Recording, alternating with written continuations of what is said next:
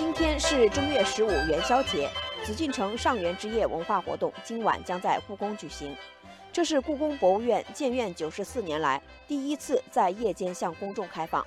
据了解，在这一次的活动中，观众不仅可以漫步在宫墙上观灯、听畅音阁戏曲，还能观赏投影在金色琉璃瓦上的《千里江山图卷》等绘画作品。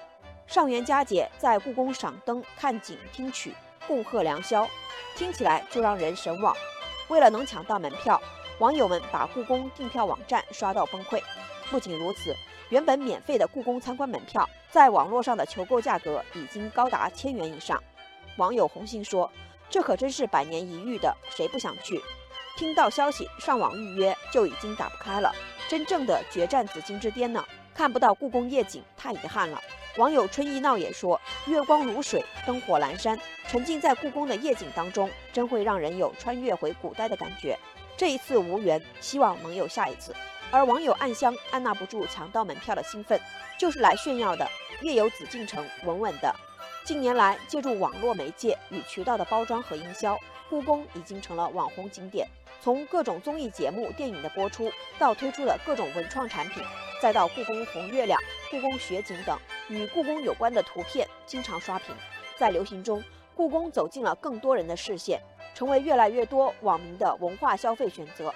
不过，在旅游旺季，参观人数过多，一票难求，成为故宫面对的一个难题。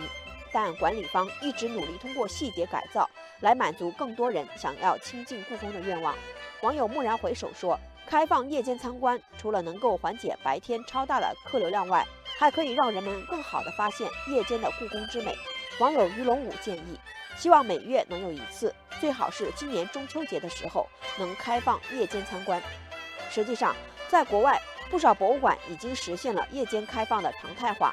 柏林博物馆长夜已经举办超过二十年，卢浮宫博物馆、大英博物馆、大都会艺术博物馆等也都会在固定的日期延长开放时间，或者在夜晚开放。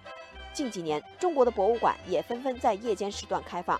中国国家博物馆、南京博物院、吉林长春伪满皇宫博物院、浙江省博物馆等都曾加入过这个队伍。